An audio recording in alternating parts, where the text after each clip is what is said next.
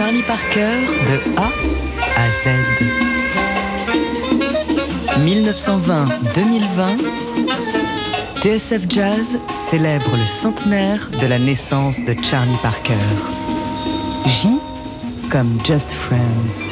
Charlie Parker, cordes et âme. Lorsqu'il enregistre en novembre 1949 Charlie Parker with Strings, dont Just Friends sera le morceau phare, le saxophoniste ne s'attend pas à la tempête qui va suivre. Charles Mingus et Jerry Mulligan sont les premiers à grogner. Bird a-t-il cédé aux sirènes commerciales? Clifford Brown et Stan Gates vont pourtant eux aussi se prêter plus tard au même type d'album. En vérité, c'est Parker lui-même, à l'écoute de la musique symphonique européenne, qui a incité Norman Granz à organiser cette séance censée lui faire franchir un pas décisif dans une hiérarchie musicale où il croit occuper l'échelon le plus bas. À cette musique soyeuse et lyrique fera écho une autre séance à cordes en 1950 et un autre standard d'anthologie, Laura. Charlie Parker, de A à Z.